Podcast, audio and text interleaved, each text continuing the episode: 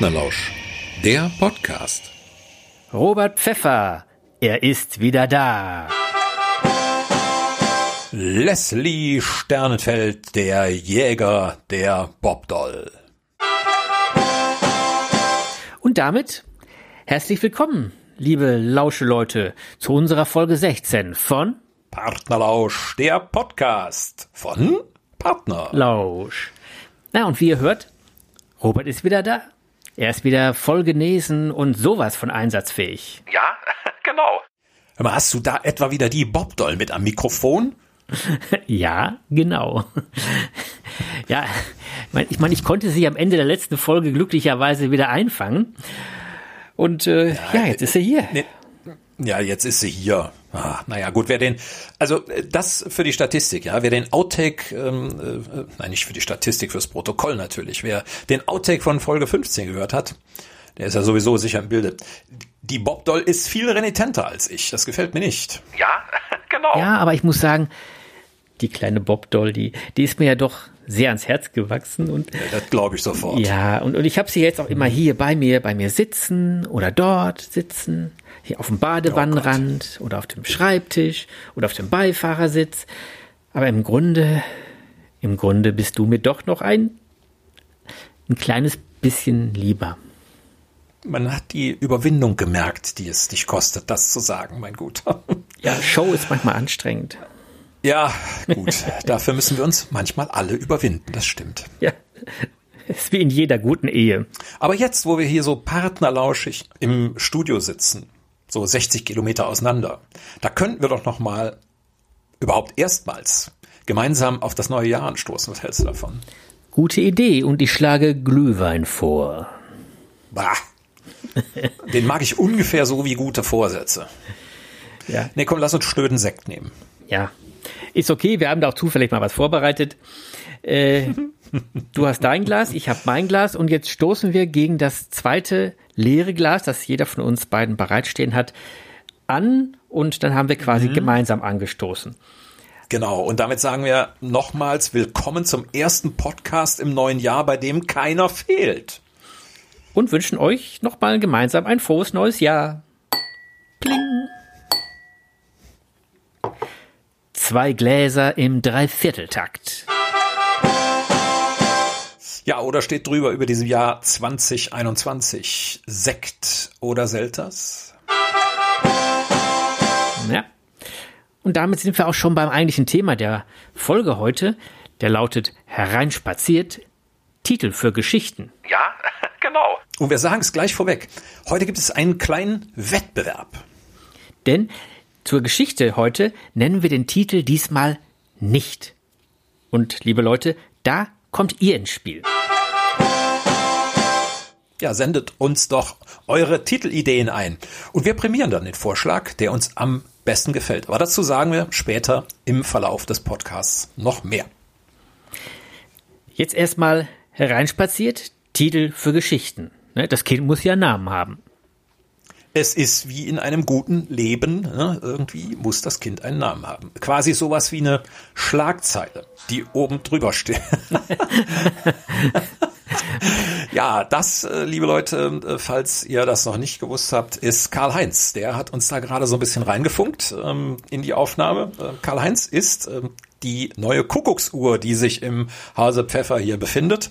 Und wir haben gedacht, wir geben der Kuckucksuhr, die im Übrigen überhaupt nicht aussieht wie eine klassische Kuckucksuhr, ähm, geben wir einen trotzdem klassischen Namen. Und so ist Karl-Heinz bei rausgekommen. Und der war das gerade. Aber hör mal, da fällt mir ja. jetzt ein, ich baue mir hier eine Bobdoll-Uhr. Und zu jeder vollen Stunde kommt dann der Bob da raus und ruft, ja, genau. Ja, genau. ja, Aber, dann überleg dir mal was. Ja, ich fange schon mal, ich leg mir schon mal hier die, die, die Säge und, und die Laubsäge und den Nagel. Nee, du musst dir überlegen, du musst dir überlegen, äh, was die ruft, die Bobdoll-Uhr. Und äh, vielleicht machen wir es dann so wie bei unserem Titelwettbewerb. Ich werde die Titelideen, ähm, die der, oder nein, die Rufideen für die Bobdoll werde ich dann äh, nachgucken, angucken und werde die beste prämieren. Äh, sehr gut, das merken wir uns mal für eine der nächsten Folgen. Wo waren wir jetzt eigentlich stehen geblieben? Irgendwie, wir waren dabei äh, stehen geblieben, dass der Titel sowas wie eine Schlagzeile ist, die oben oben drüber steht. Oder auch ja. im Falle von Büchern ja zum Beispiel außen drauf. Ja, ja, ja. Denn es können ja ganz unterschiedliche Arten von Titeln sein. Ne? Manchmal ist es ja einfach nur ein Name der Titel, wie bei Oliver Tis, Twist, wie bei Oliver Twist. Das ist ein schwieriger Name. Hm? Ja, auch so viele Silben. Oder ein Bild. Ne? viele Silben. so ein Titel kann ja auch einfach ein Bild sein, vom Winde verweht. Ja. Oder eine Metapher zum Beispiel. Was fehlt dir dazu ein, eine Metapher? Hm? Ich lese es gerade. Früchte des Zorns von John Steinbeck. Ist am Anfang ein bisschen schwierig zum Reinkommen, aber jetzt nimmt die Geschichte gerade Fahrt auf. Ich bin noch so im ersten Drittel. Ja, ich bin gespannt auf deine Rezension. Auf jeden Fall hm, würde ich sagen. Fall, ja. Mach du. Was wolltest du sagen? Ich wollte was. Ja, also ich, ich, ich glaube, äh, so ein Titel ist sowas gleichzeitig auch ähm, wie eine Werbung für ein, für ein Buch, für eine Geschichte. Sowas wie die äh, Ouvertüre und der erste Akt in einem irgendwie. Klar, er soll ja neugierig machen, ne? Hinweise auf den Inhalt geben und den potenziellen Leser einfangen. Ne? Zum Beispiel dadurch, dass er ihn auch mal stolpern lässt. Jetzt hast du einen kleinen schönen Vorgriff eingesetzt, einen ersten Impuls sozusagen äh, rausgepresst. Habe ich das?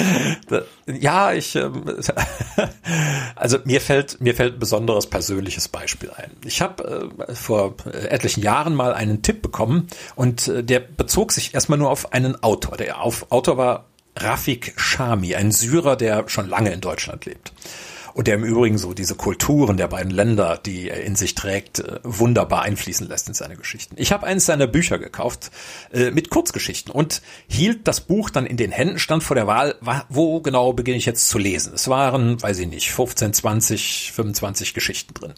Von vorne nach hinten, natürlich wäre das eine Wahl gewesen, aber dann habe ich mal das Inhaltsverzeichnis überflogen und eines stach mir direkt beim ersten Überfliegen des Inhaltsverzeichnisses ins Auge. Eine Geschichte mit dem Titel was Frauenfürze alles bewegen können. Kauf ich. Ja, das ist es. Ne? So, also das, und das, ich, das war die erste Geschichte, die ich im Buch gelesen habe, und ich war sofort eingefangen von seiner Art zu schreiben. Das war so wunderbar verlockend. Ähm, ja, und und ich habe äh, die Geschichte dann auch spontan in eines meiner Erzählprogramme äh, ganz nebenbei so reingenommen. Und kam dann auch gut an? Oh ja, die Geschichte kam total gut an beim Publikum. Ich glaube, am Ende hat das äh, Publikum für sich mitgenommen, dass so ein fröhlicher, entspannter Umgang äh, mit dem Darmwind äh, auch richtig was für sich hat. Und äh, ja, es kam noch was anderes drin vor was es bis heute in den Alltag von zum Beispiel mir und meiner Frau geschafft hat. Das ist ein Wort, ein alter Mann hat das in der Geschichte gesagt und das Wort heißt beneidenswert. Und die Art und Weise, wie ich das dann in der Interpretation im äh, Erzählprogramm gesagt habe, es ist bis heute der Klang, den wir in unseren Alltag rein integriert haben, nämlich beneidenswert, beneidenswert. Ab und zu sagen meine Frau und ich das und äh, ja, und wann immer wir das hören, dann denken wir an diese Geschichte und ans Pupsen und dann lachen wir. Und es ist einfach schön. Ne, aus einem verkniffenen Arsch kommt kein fröhlicher Furz. So. Ja, und auf was, was Frauenfürze alles bewegen können, so war das doch, ne? Das ist auf jeden mhm. Fall ein Titel, so, also der hätte mich auch angesprungen. Das Buch hätte ich auf jeden Fall im Laden, ich hätte den Klappentext gelesen, aufgeblättert und höchstwahrscheinlich auch äh, gekauft. Das, ich finde, das ist ein, das ist ein witziger Titel, der ist auch mutig und macht natürlich sehr neugierig, sage ich mal. Und, und er lässt uns ja auch direkt schon stolpern, oder? Es, ja, da hat ja, ja, das hat ja auch was mit Tabubruch zu tun, ne? So, darüber schreibt man doch nicht, ne? So, aber das Gegenteil ist der Fall. Shami traut sich und der der Titel verrät auch nicht zu viel, ja, das ist eben das, was äh, ein Titel auch meist nicht tun soll. Ja, sowas wie Jack Miller, der Mörder der Theresa White. Äh, es ginge in aller Regel nicht als Krimi. Es sei denn, würde ich mal sagen, dass in der Handlung nicht die Aufklärung des Mords im Vordergrund steht, sondern ja, vielleicht die Motivlage des Mörders ne? oder, oder die Arbeit des Detektivs. Wie macht ja, er das? Ja, ja, ich denke da an die, an die Filmreihe Columbo, die wir ja auch beide sehr gern gucken. Ne? Mhm. Ähm, da ist der Mörder ja meist auch von Anfang an bekannt. Und da wären dann auch wieder ganz andere Titel möglich, denke ich mal.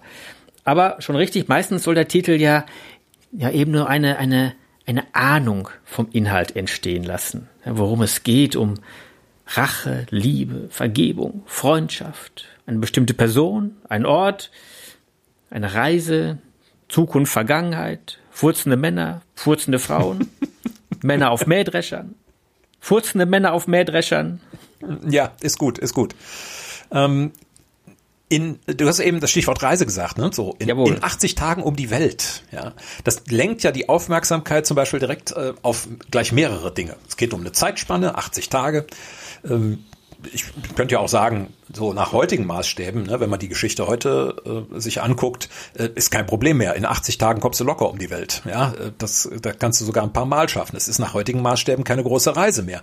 Aber da kommt schon das nächste. Ich weiß ja überhaupt nicht, in welcher Zeit spielt diese Geschichte. Und äh, vor allen Dingen äh, weiß ich nicht, wieso tritt jemand sowas überhaupt als Mission an? Und wer tut's?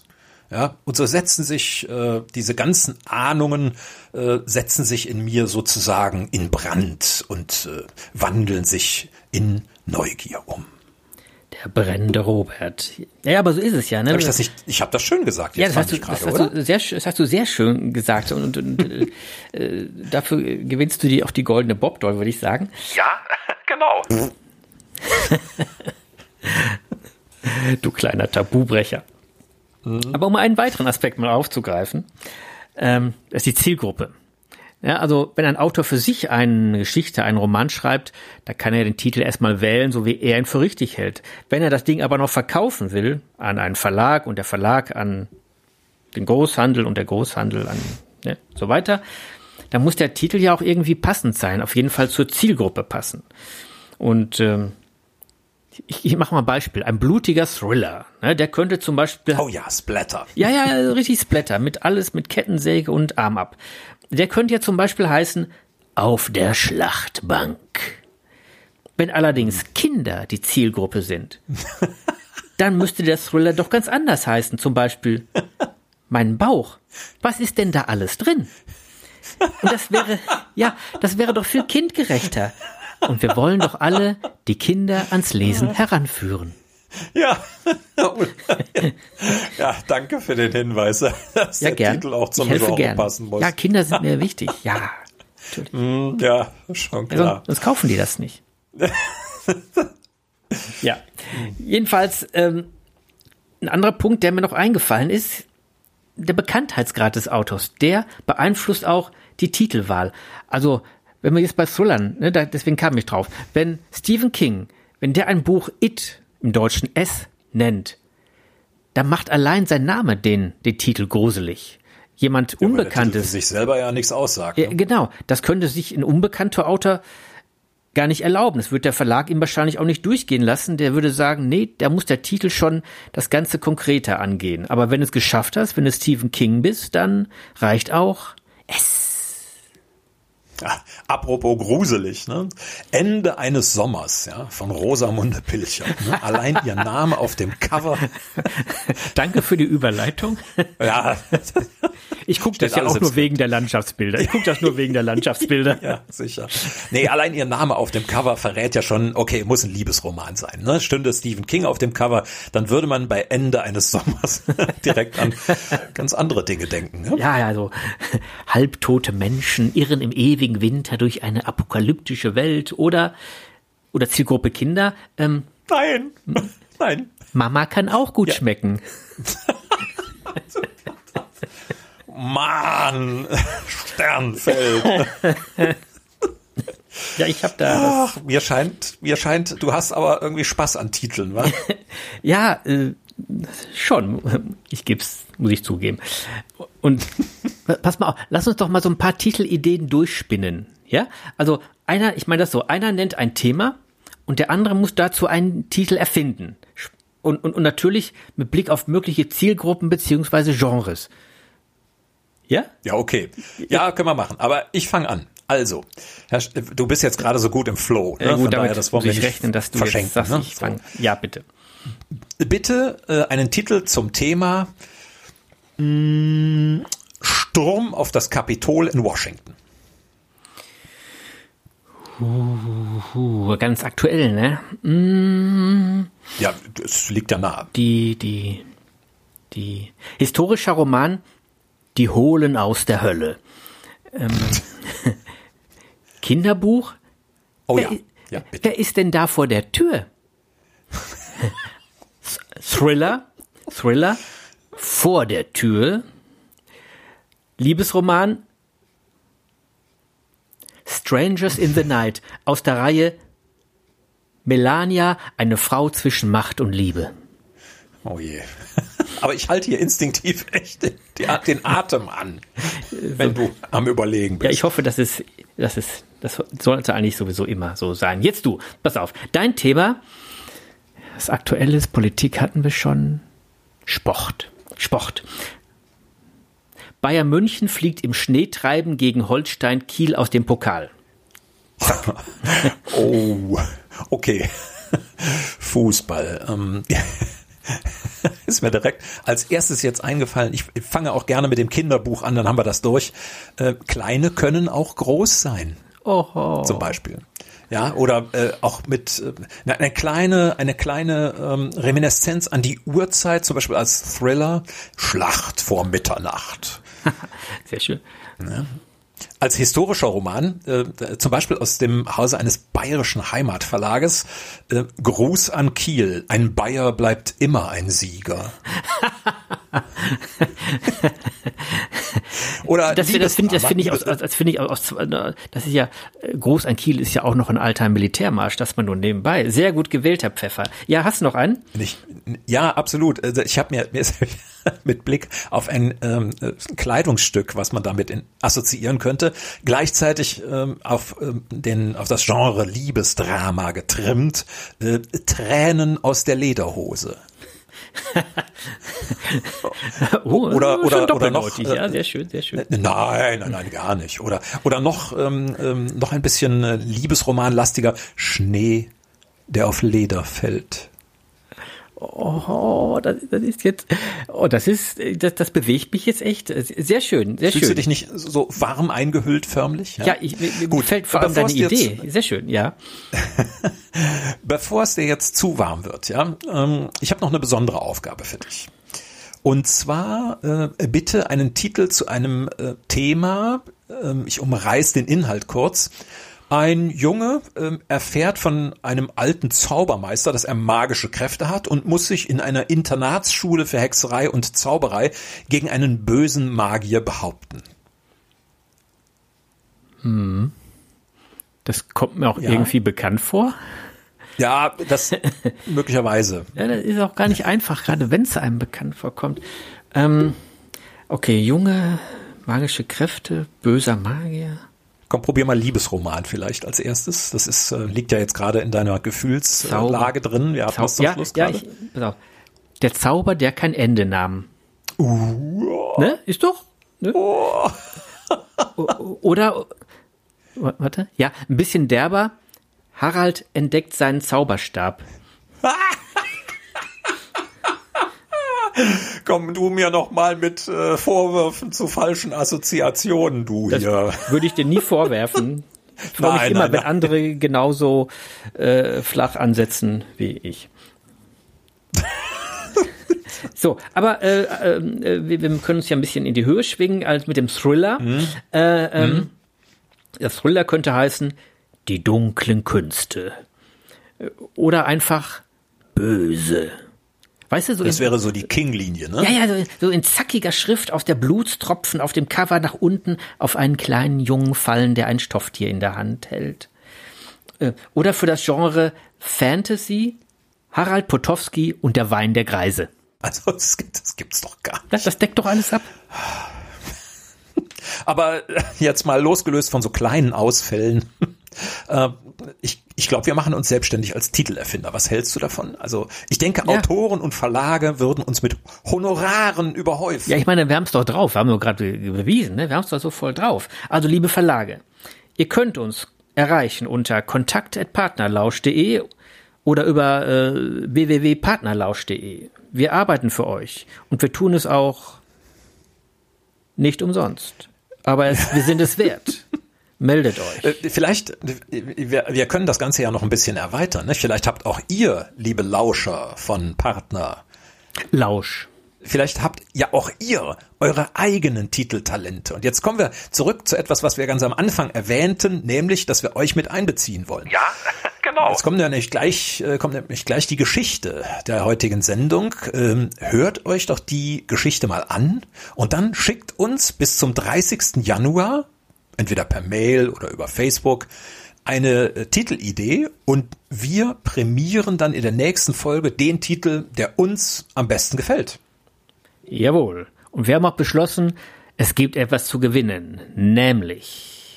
Ja, wir Punkt, haben Punkt, ja Punkt. in der letzten Interview-Special-Reihe hatten wir ja Andreas Schröter äh, zu Gast und äh, der Andreas äh, ist der, äh, wie hat er gesagt, Nano-Verleger ne? äh, aus Dortmund mit seinem kleinen Schreiblustverlag. Mhm.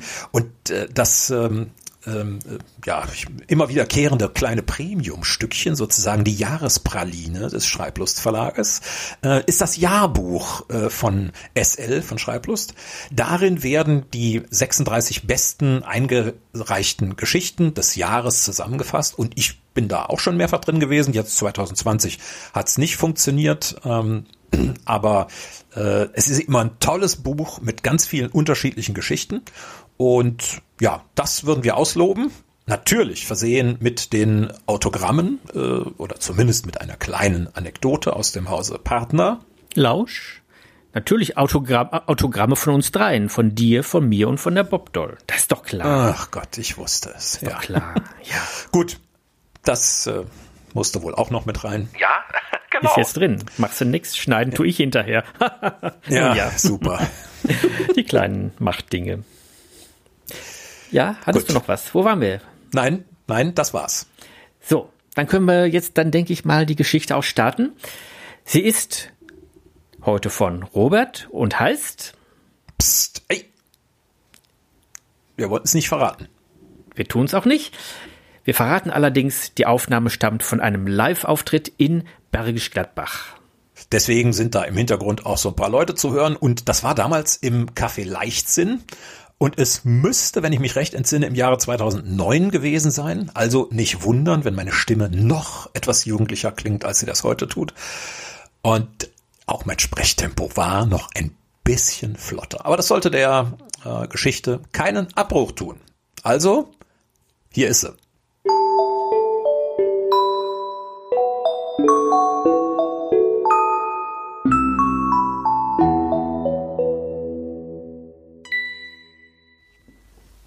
Ich werde sie einfach kalt machen. Ja, genau. Erst lese ich ihr die Horoskope von den letzten acht Wochen vor, dann sage ich ihr, dass ihre Sterne für morgen total beschissen stehen und dass ich sie vorsichtshalber lieber umbringe. Und dann mache ich sie kalt. Im Gesicht von Siggi Wagner verzog sich die Narbe über dem linken Auge zu einem Blitz aus verletzter Haut. Ach, hör schon auf zu spinnen, Siggi. Gar nichts machst du. Viel Geblubber und nichts dahinter. Maggie, die üppigste Wirtin von Galsdahlhausen, wie sie sich nannte, ist ein Stadtteil von Bochum übrigens, stellte ihm noch ein Pilz auf die Theke. Du kannst die Annemie doch gar nicht umbringen. Hier trägst du brav jede Spinne raus und daheim willst du einen Revolverhelden geben? Nie in Leben. Wer sagt denn, dass ich sie erschieß? Nee, das mache ich ganz anders. Ich werde sie. Ach, nee, ich sag dir besser nix. Sonst pack sie hinterher nur als Zeugin gegen mich aus. Die Wirtin zog die Stirn in Falten und schüttelte den Kopf. Stumm spülte sie die Gläser der Gäste, die gegen 23 Uhr bis auf Sigi alle gegangen waren. Seit drei Wochen kam er jetzt zu ihr und verkündete hier seine Mordgedanken. Sie hatte zwar mal überlegt, mit Annemie zu reden, aber erstens gab es in ihrer Kneipe sowieso viel Getratsche und zweitens durfte man das nicht alles ernst nehmen. Und sie konnte ja auch nicht einfach zu ihr gehen und sagen, hör mal, dein Alter will dich entsorgen. Bislang beschwerte sich Sigi darüber, wie ihm seine Frau auf die Nerven ging, seit er nicht mehr auf Schicht arbeitete. Zu Hause schwallte sie ihn immer mit Horoskopen und anderem Astrozeug voll. Aber Mord? Das war neu. Sag mal, Sigi, was ist eigentlich passiert, dass du die Annemie so auf dem Korn hast? Das mit die Horoskope allein kann es doch nicht sein. Weißt du, Maggie, seit 15 Jahren fahren wir jetzt nach der Mecklenburgische Seenplatte. Weil es da so schön ruhig und auch noch preiswert ist, ne? Vor drei Wochen sagt die Annemie zu mich, das ging dies Jahr nicht mehr. Sie hat da so einen Kurs gemacht, jetzt legt sie über die Karten und dann pendelt sie und meinte, jetzt wären die Sterne schlecht für Mecklenburg. Ich frage sie, Sag mal, haben wir all die Jahre immer nur Glück gehabt oder was? Wie haben wir das bisher ohne die Sterne geschafft, lebendig wiederzukommen von Mecklenburg? Meinst du nur, ich hätte keine Ahnung? Und sie fährt jedenfalls nicht nach der Seenplatte.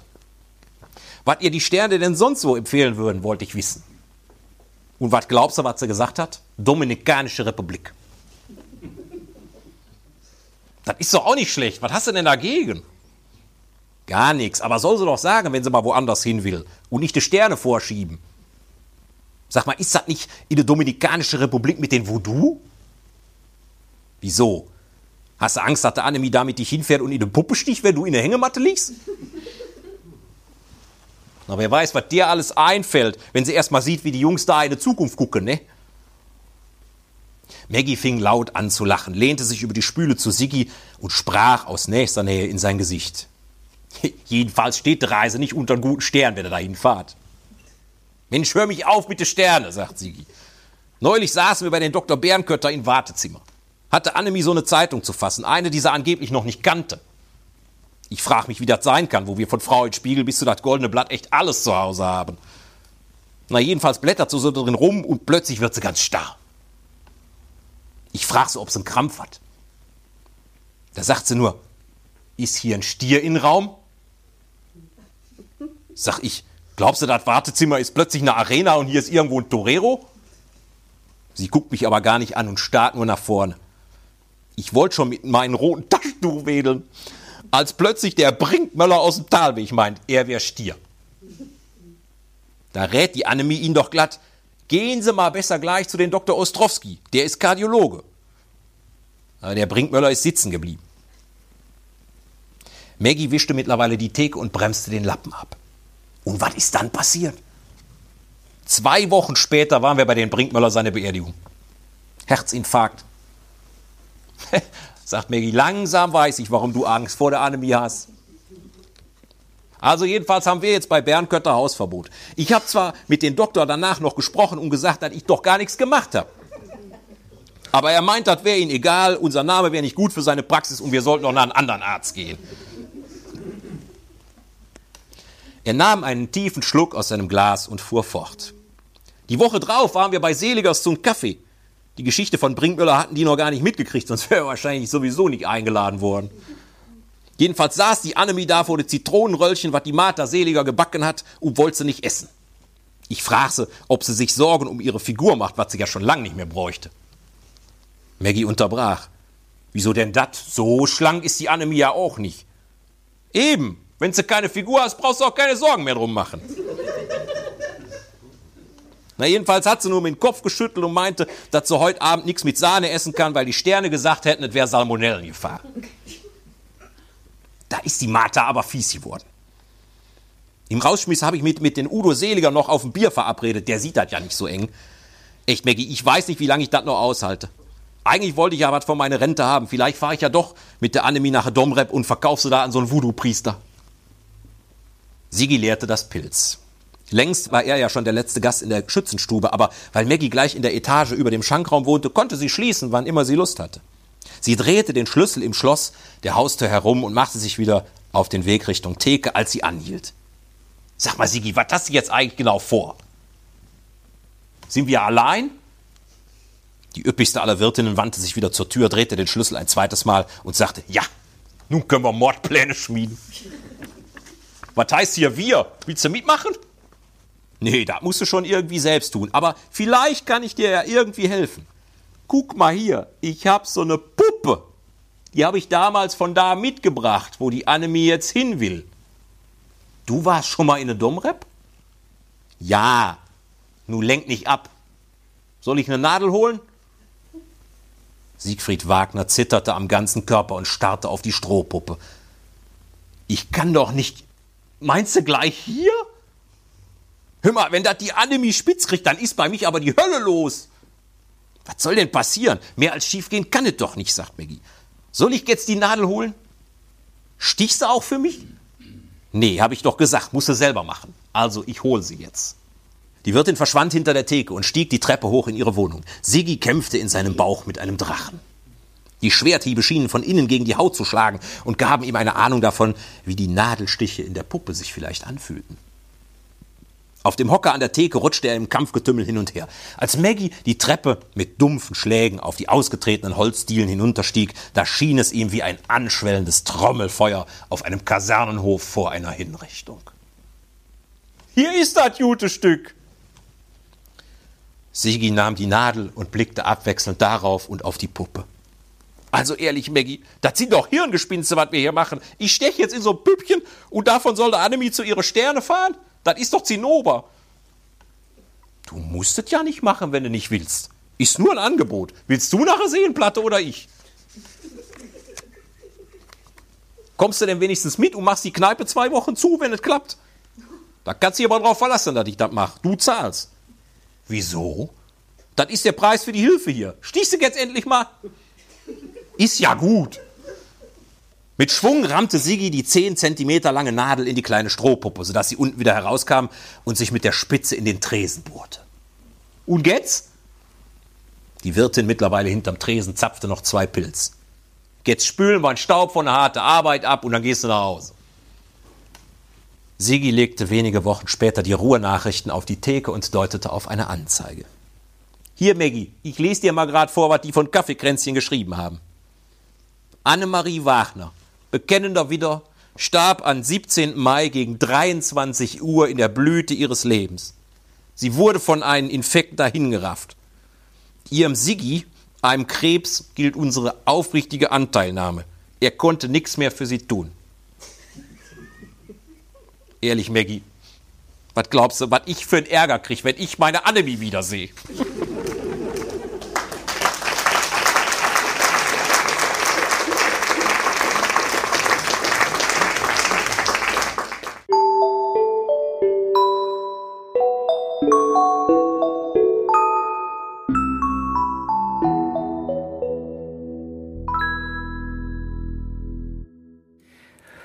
Wunderbar. Robert, vielen Dank für diese Geschichte, dass du sie für uns vor Jahrzehnten eingelesen hast. Nein, aber dass du sie jetzt hier äh, eingebracht hast. Und äh, ich schick mal vorweg, du weißt schon, dass du mit der Auswahl dieser Geschichte heute ein hohes Risiko eingehst, oder? Nein. Hm. Wieso? Denk mal nach. Letzte Folge. Neben mir hier Jetzt gerade sitzt die Bobdoll. Ja, oh, genau. Und in meiner Nähe befindet sich auch unser Nähkästchen und der Werkzeugkasten. Jedenfalls hast du mich auf eine Idee gebracht, unsere Beziehung bei Partner Lausch auf eine ganz neue Ebene zu bringen. Also, äh, mach dir mal keine Illusionen. Ich habe von damals eine Sache aufgehoben. Und das ist die Originalpuppe aus dieser Lesung. Sie befindet sich immer noch in meinem Schrank. Da kannst du fünfmal eine Bobdoll haben, ja? Wirst du bei Lesungen jetzt immer mit Voodoo-Puppen beworfen? nein, nein, das werde ich nicht. Ähm, das sind andere Artikel, die dann äh, auf die Bühne fliegen, aber äh, das äh, muss ich jetzt also nicht ausweiten. Nein, da, da haben wir uns ja auch schon mal drüber. Ich weiß nicht, welche Folge das war, aber da kann der geneigte Zuhörer ja nochmal nachhören. Natürlich, ähm, das Nacharbeiten. Komme ich mal zu meiner nächsten Frage. Sigis Frau, mhm. die stirbt ja, nachdem er die Nadel in die Voodoo-Puppe gerammt hat. Ob da ein Kausalzusammenhang besteht, bleibt offen, aber Sigi jedenfalls ist davon überzeugt. Beruht diese Art der Eheproblembereinigung auf deinen eigenen Erfahrungen? Oder kannst du das, ja, oder kannst du das jetzt nicht sagen, weil vielleicht ein Staatsanwalt mithört? Ja, es sind ja äh, massiv Staatsanwälte unser unsere Zuhörer, weswegen ich ein hohes Risiko eingehe. Oder es wird halt einem Staatsanwalt zugespielt, wenn er es nicht äh, angehört haben sollte, original. Nein, nein, nein, also auf keinen Fall. Ähm, mich hat einfach, äh, mich hat einfach damals, als ich die Geschichte geschrieben habe, äh, hat mich ein Gedanke inspiriert, äh, was es so für abstruse Wege geben könnte, ähm, aus in Anführungsstrichen Problemen rauszukommen. Also und äh, an welchen Faktoren das auch manchmal einfach hängt. Ähm, in diesem Fall ist das ja der Austausch mit der Wirtin und die er selber, Sigi selber hatte ja den Gedanken überhaupt nicht in, in seiner Sichtweite So, und da kommt dann plötzlich was anderes hinein und damit entsteht etwas, äh, was äh, ja auch in, äh, in der Geschichtenlehre, wenn du so willst, ein Thema ist, äh, da geht ein weiteres Dreieck auf, denn äh, da entsteht ein Spannungsfeld. Der Sigi ist plötzlich in so einem Kräftefeld, an, wo zwei Dinge in, an ihm ziehen. Und äh, ja, je drastischer das sein kann, und das mit den Voodoo-Puppen ist schön drastisch, äh, umso geeigneter ist das für die Geschichte. Und ähm, bei solchen Sachen ähm, habe ich mich einfach von dem vom Drastischen inspirieren lassen. Und es gibt keine ähm, persönliche Vorlage dafür. Ich möchte das hier entschieden zurückweisen. Wenn das Mikro aus ist, stelle ich die Frage nochmal. Aber kommen wir erst, ja. aber kommen mhm. wir zur, zur nächsten offiziellen Frage. Äh, ein mhm. Thema, ein Unterthema deiner Geschichte, würde ich sagen, ist Ernüchterung. Ne, Sigi bereut den Nadelstich, den er im besoffenen Kopf durchgeführt hat, als er wieder nüchtern ist und fürchtet sich vor der Rache seiner Frau im Jenseits. Das führt mich zu der Frage, wie viel Kneipe braucht der Mensch? Boah, das ist eine in äh, Corona-Zeiten natürlich äh, noch viel bedeutsamere Frage. Ähm, Im Prinzip würde ich jetzt sofort antworten, eine Menge. Äh, gar nicht mal so sehr äh, der Getränke wegen, die da ausgeschenkt werden und weil es Menschen gibt, die da arbeiten und natürlich dann auch ihren Beruf auf diese Weise finden. Nee, ich glaube, das ist der, der Austausch ist schon ist schon wichtig. Ähm, was was mir persönlich äh, mehr gefallen würde, wäre, wenn es ähm, trotz der Getränke, die es da gibt, ähm, ja eine, eine, größere Offenheit geben könnte für äh, die Dinge, die einem da so begegnen im Sinne von ich lass mich ein bisschen drauf ein und ich hinterfrage das auch kritisch. Das ist das, was der Sigi irgendwie nicht gemacht hat. Und auch das ist ja wieder ganz typisch für Geschichten. Ähm, ne, dass Menschen dann auch mal Dinge tun, äh, die im Prinzip zu genau den Problemen führen, die die Geschichte interessant machen. Und aus dem Grund äh, war klar, dass der Sigi in dieser Situation nichts anderes konnte, als sich irgendwie mit der Nadel über den Tisch ziehen lassen. Also das konnte, glaube ich, auch nur in so einer Kneipe passieren. Bei ihm zu Hause wäre es ja nie passiert. Ja, es wäre auch nicht in irgendeiner Wohnung passiert. Ich glaube, es braucht dann so einen besonderen Raum wie die Kneipe, der nicht zum Personumfeld gehört. Ganz genau, ganz genau, ganz genau. Und es hat ja auch was, also so so so was äh, konspiratives, ne? Und äh, dafür ist die Kneipe ein wunderbarer Boden und äh, ja, ein Kneipe, die Kneipe ist auf jeden Fall ein Ort von Ideen. Ich kann mich entsinnen, ich habe mich selber mal irgendwann in eine total vollbesetzte Kneipe äh, hineingepflanzt. Eigentlich war ich da auf einen Termin, der ist dann nicht zustande gekommen, weil ich der einzige war, der äh, termingerecht dort war. Aber dann saß ich da und habe überlegt, wie gehe ich jetzt mit der Zeit da um? Und dann habe ich mir ein Bier bestellt und habe gesagt, okay, dann setze ich mich jetzt hier hin und fange an, eine Geschichte zu schreiben. Und ja, dann lässt man sich so inspirieren von dem, was da so rumsitzt. Ein Hoch auf die Kneipe. Hat gut funktioniert. Ja. Ja. Deine Geschichte spielt in Dahlhausen. Ne? Das nennen die Dahlhausener und Bochumer übrigens Dahlhausen, also auf der ersten Silbe betont. Und lustigerweise mhm. stammt Petra, was mein Weibchen ist, aus eben jenem Dahlhausen. Und da lebt auch die beste Schwieger Schwiegermutter von allen bis heute. Also, wir haben hier durchaus einen Bezug zu Dahlhausen und Petra habe ich auch gefragt, gibt es in Dahlhausen oder gab es eine Schützenstube? Sie meint ja, sie ist nicht, nicht ganz sicher, aber irgendwas mit Schütze, Schützen gab es. Also, das ist durch, durchaus aus dem, aus der Dahlhausener Mitte gegriffen, was du da jedenfalls als Lokalität beschrieben hast. Das führt mich zu der Frage, du als Rheinländer, welche Bezüge zum Ruhrgebiet hast du eigentlich? Und warum spielt die Geschichte eben dort und nicht in Bayern oder Sachsen. Äh, ja, welche Bezüge zum Ruhrgebiet? Also in erster Linie habe ich einen Bezug zu dir, der du im Ruhrgebiet wohnst. Ansonsten. Die Geschichte äh, hast du ja, ja geschrieben, ja bevor wir uns kennenlernten. Das stimmt, das stimmt, da hast du recht. Also in erster Linie, es ist ja nicht weit weg vom Rheinland. Und so viel sich auch Mühe gegeben wird, die Gebiete als so unterschiedlich zu betrachten. Ich weiß nicht, wo das herkommt. Äh, sie sind vielleicht ein bisschen anders, aber es sind nur Nuancen. Und so die Bayern und die Sachsen, je nachdem, wie intensiv sie sprechen, da hast du ja gar keine Chance mehr, sie zu verstehen. Also das ist äh, ne, das ein, ein Grund. Der zweite ist, ähm, ich, ich kann Also bei den Sachsen kann ich nur so ein bisschen was sagen. Also ich habe die als äh, verschlossener kennengelernt und das ist gar nicht so die Mentalität, die äh, sowas in der Kneipe auf diese Art und Weise diskutieren würde. Ja, das, das kann ich mir einfach nicht vorstellen. Und ähm, bei den Bayern, äh, mei, das, das hätte schon passt, aber ähm, Nee, ich weiß nicht. Also sie musste im Ruhrgebiet spielen, einfach weil ich mir da auch so diese Folge, es tatsächlich zu tun, die Nadel hineinzustechen.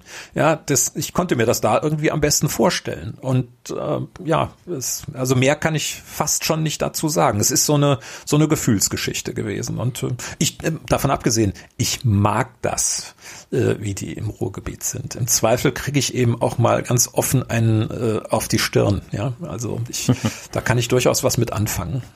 Ja, ich meine, man muss ja gar nicht äh, in der Region leben, die man die man mag. Und äh, hier Jürgen, äh, Jürgen vom Manger, Adolf Techtmeier, denkt man ja, ne, mhm. ne, so Ur-Ruhrgebietstyp, der kommt aus äh, Hagen. Ich, geboren ist der, also aufgewachsen in Hagen, geboren ist der, glaube ich, in Koblenz und hat dann lange in Herne gelebt. Also das war auch kein, ne, das war einfach so eine Leidenschaft zu der Region. Insofern mhm. äh, sei es dir gestattet. Zum Titel, mein Herr, äh, den wollen wir ja noch nicht verraten. Ja. Aber wir können Nein. vielleicht ein bisschen über Titel und, und Titel geben sprechen. Das war ja gerade eine Live-Aufnahme, hast du ja schon gesagt, ne? Mhm. aus Bergisch. Gladbach. Ich frage mal jetzt ganz allgemein, welche Bedeutung hat für dich das Nennen von Titeln auf der Bühne? Also es ist, wenn man zum einen, es, es, gehört irgendwie ja zur Moderation dazu, dass man, ne, wie du es vorhin äh, oder wie wir es vorhin auch schon rausgestellt haben, das Kind braucht einen Namen. So, äh, die Geschichten kommen in für sich abgeschlossenen Blöcken und der Block für sich muss einen Namen haben. Das ist mal das Erste. Das Zweite ist, äh, dass ich durchaus mit diesem, äh, mit dieser Ansage, mit dieser Moderation auf den Titel hin schon so einen ersten, äh, so einen ersten Earcatcher austeile.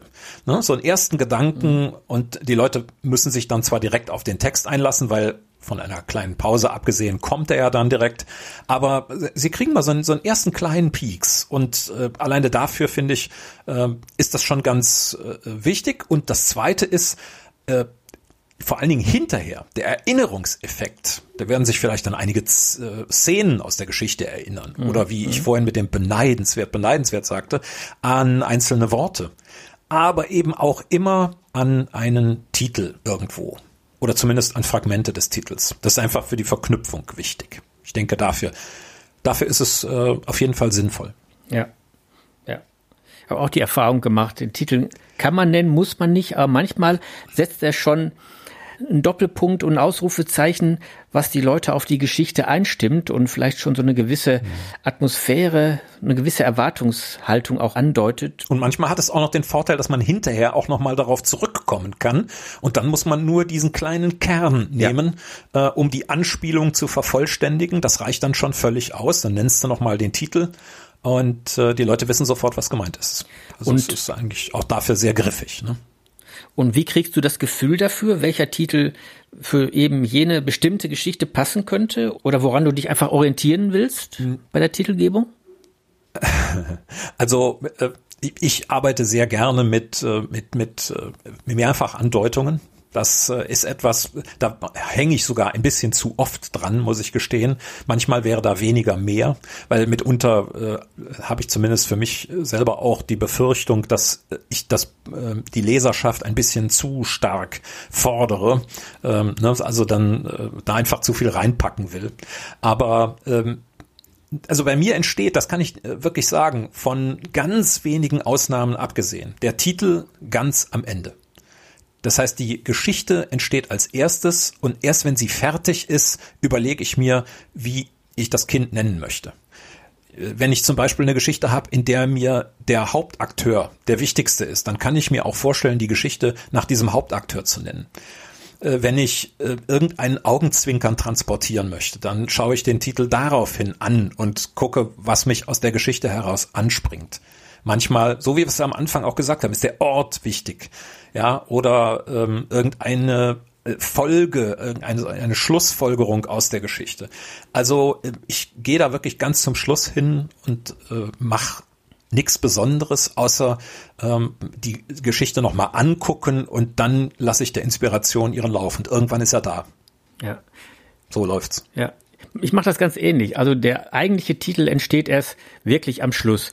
Ich habe aber von Anfang an immer einen Arbeitstitel, was auch daran liegt, dass das Ganze auf der Festplatte gespeichert werden muss.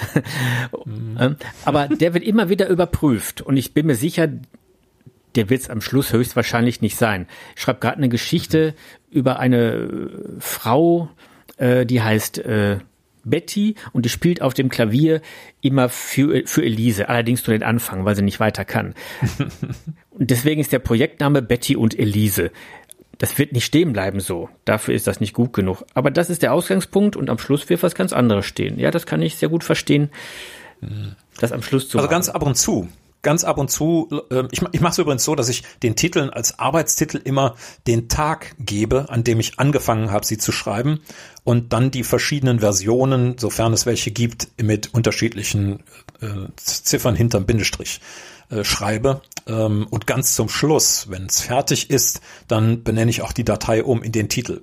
Aber das ist äh, so eine rein technische Geschichte. Ganz ab und zu ähm, habe ich es so, dass ich äh, erst den Titel habe und schreibe dann die Geschichte dazu. Das kommt ganz selten vor, aber manchmal passiert auch das. Dann habe ich irgendeinen Satz aufgeschnappt, äh, der mir total gut gefällt. Und dann sage ich, das ist mein, der Titel meiner Geschichte. Und dann schaue ich, was anschließend zu diesem Titel an Geschichte rauskommt. Und welche Titel springen dich grundsätzlich bei Geschichten und Romanen an, die nicht von dir sind? Gibt es da etwas? also ähm, ich, ich, ich habe ja so ein habe ja so ein äh, Lieblingsbuch, ähm, die Bibel nach Biff. Das äh, ist eines meiner Lieblingsbücher und ich, ich, ich konnte ja mit Biff, ich meine, wer kann damit was anfangen, ja? Also das, ne, das, was soll das sein? Und genau deswegen äh, bin ich auch drauf gestoßen. Und äh, als ich dann gehört habe, äh, dass Biff halt der Spitzname eines Kumpels von Jesus ist und dass deswegen eine völlig andere Bibel bei rausgekommen ist als die, die man sonst so kennt, da habe ich schon aufgrund dieses Gedankens eine andere Bibel, was mag das sein? Ein totales Interesse an dem Buch gekriegt und äh, das äh, mich hat es so äh, extrem begeistert. Also das war äh, super super lustig. Oder was auch die äh, hier die Briefe in die chinesische Vergangenheit, ne? So Rosendorfer. Äh, das genau. Also solche solche Sachen, das das springt mich an. Aber auch der Fliegenfänger, ja. Ein kleiner Junge, der es schafft, mit seiner Vorhaut Fliegen zu fangen. Es, also alleine auf so, einen, auf so einen Gedanken muss man mal kommen. Und das assoziiert man ja mit dem Fliegenfänger nicht direkt. Ja, aber als man dann die Folge mitkriegt, oh Mann, ja. Also ein auch höchst beeindruckendes Buch. Welche Titel springen dich denn an? Kommen wir doch besser mal dazu. Ich kann interessanterweise auch gut sagen, was mich, welche Titel mich nicht anspringen. Also welche Titel okay. mir schon sagen, kauf mich nicht. Das sind so Titel wie Drei Tage am Meer. Dann weiß ich schon, das sind hm. vier Schwestern, die nach dem Tod ihrer Mutter in ein Haus am Meer reisen, das die Mutter ihnen auf dem Sterbebett vererbt hat und sich dort, nachdem sie sich jahrzehntelang aus den Augen verloren haben, wieder, wieder zueinander finden, alte Wunden brechen auf und am Schluss äh, steht dann doch eine irgendwie geartete Versöhnung oder ein Vergeben und ein hellerer Blick in die Zukunft. Solche Bücher mag ich nicht lesen und da bin ich froh, wenn es Titel gibt, die mich davor warnen. Das klingt aber auch irgendwie so, als hättest du diese Dinger früher mal in so Heftform geschrieben. Also ähm, das, ne, so nach dem Motto, du weißt sehr gut, weswegen dich das nicht anspringt. Na, habe ich nicht getan, aber ich, äh, äh, ich, äh, ich, nein, ich möchte es auch nicht. Nein, ich möchte es auch nicht und ich, ich möchte, dass ich, äh, ich, äh, ich, äh, äh, ja. Ich möchte das nicht. Anders. Ich möchte das nicht. ich möchte, ich möchte jetzt ans Meer. Ich möchte jetzt ans Meer. Mindestens drei Jahre. Nein, jedenfalls. Hättest du nicht mal Lust, das mit dem Voodoo an der Bobdoll auszuprobieren? Dazu habe ich wirklich große Lust, denn sie sitzt ja auch hier neben mir. Interessant, dass du das vorschlägst. Das ist ein gewisser Hang zur Selbstqual. Nun gut, ich werde jetzt aber, da du ja doch mein, mein Robert bist. Wer sagt denn, dass es mich trifft? Es wird dich treffen. Ich nehme aber kein Werkzeug. Ich habe hier eine, Moment, Plätzchendose mit übrig gebliebenem Weihnachtsgebäck stehen. Und jetzt nehme ich Nein. ein Plätzchen raus und ramme es der Bobdoll jetzt in den Mund. Ein Spritzgebäck Weihnachtsstern in den Mund jetzt. Au. Verdammte Axt. Das, das wähnte ich. Das, das wähnte ich hinter mir. Lasse er das. Ja, es sind, ihr kennt das ja alle, liebe Leute, es bleiben oft Weihnachtsplätzchen über, die findet man dann. Diese waren von 2000, ja, 17. Jedenfalls, die nächste Podcast-Folge von Partner Lausch. kommt am 5. Februar. Unser Thema dann wird sein, kannst du widersprechen? Ja. Dann sagt das Thema. Sa äh, sagen Sie jetzt nichts. Die Kunst der Pause. So wird es sein am 5. Februar. Und den 30. Januar. Merkt ihr euch bitte auch, denn das ist unser Einsendeschluss für den Titelwettbewerb. Es gibt das Jahrbuch aus dem Schreiblust Verlag zu gewinnen mit unseren Autogrammen und äh, ja, der beste Vorschlag gewinnt. Wir freuen uns schon drauf. Und damit wünschen wir euch, was wünschen wir den Leuten? Ja, gesund bleiben gilt natürlich immer. Man denkt, man wiederholt sich immer, aber irgendwie ist es ja auch so, dass es äh, im Moment, ja, also liebe Leute, bleibt gesund, das ist leider aktuell. Wir wünschen auch gute Nerven, weil bei dem, was jetzt wohl äh, kommt in den nächsten Tagen und Wochen, wird's noch ein bisschen kontaktärmer und äh, dabei gute Nerven zu bewahren. Das wünschen wir euch auf jeden Fall auch. Genau. Hört Podcasts, lasst es euch gut gehen. Bis in zwei Wochen. Und damit sagen Genau. wir Und damit tschö aus Bergisch Gladbach. und tschüss aus Witten. Ja, genau. Partnerlausch, der Podcast. So wird es sein am 5. Februar. Und den 30. Februar merkt ihr euch bitte auch, denn das ist unser Einsendeschluss für den Titelwettbewerb. Ja, ihr findet Schätzelein, einen. weißt du, weißt du, was du, weißt du, was du gerade gesagt hast? Nein. Das musst du auch unbedingt drin lassen. Ich möchte, dass die Leute das hören. Was hab ich gesagt? Bei dir gibt es nämlich einen 30. Februar. Ich persönlich würde das auf den 30. Januar setzen. Was hältst du von diesem Gedanken? Ich kann mich im Sinne einer konkreten Zukunftsplanung diesem Gedanken nicht verschließen. Einsendeschluss ist am 30. Januar. Wer auf den 30. Februar wartet, der kann noch lange an seinem Titel fallen. Ja. Am 30. Januar spätestens. 30. sie Januar. Habe ich schon gesagt, haben, dass genau. es der 30. Und- Januar ist?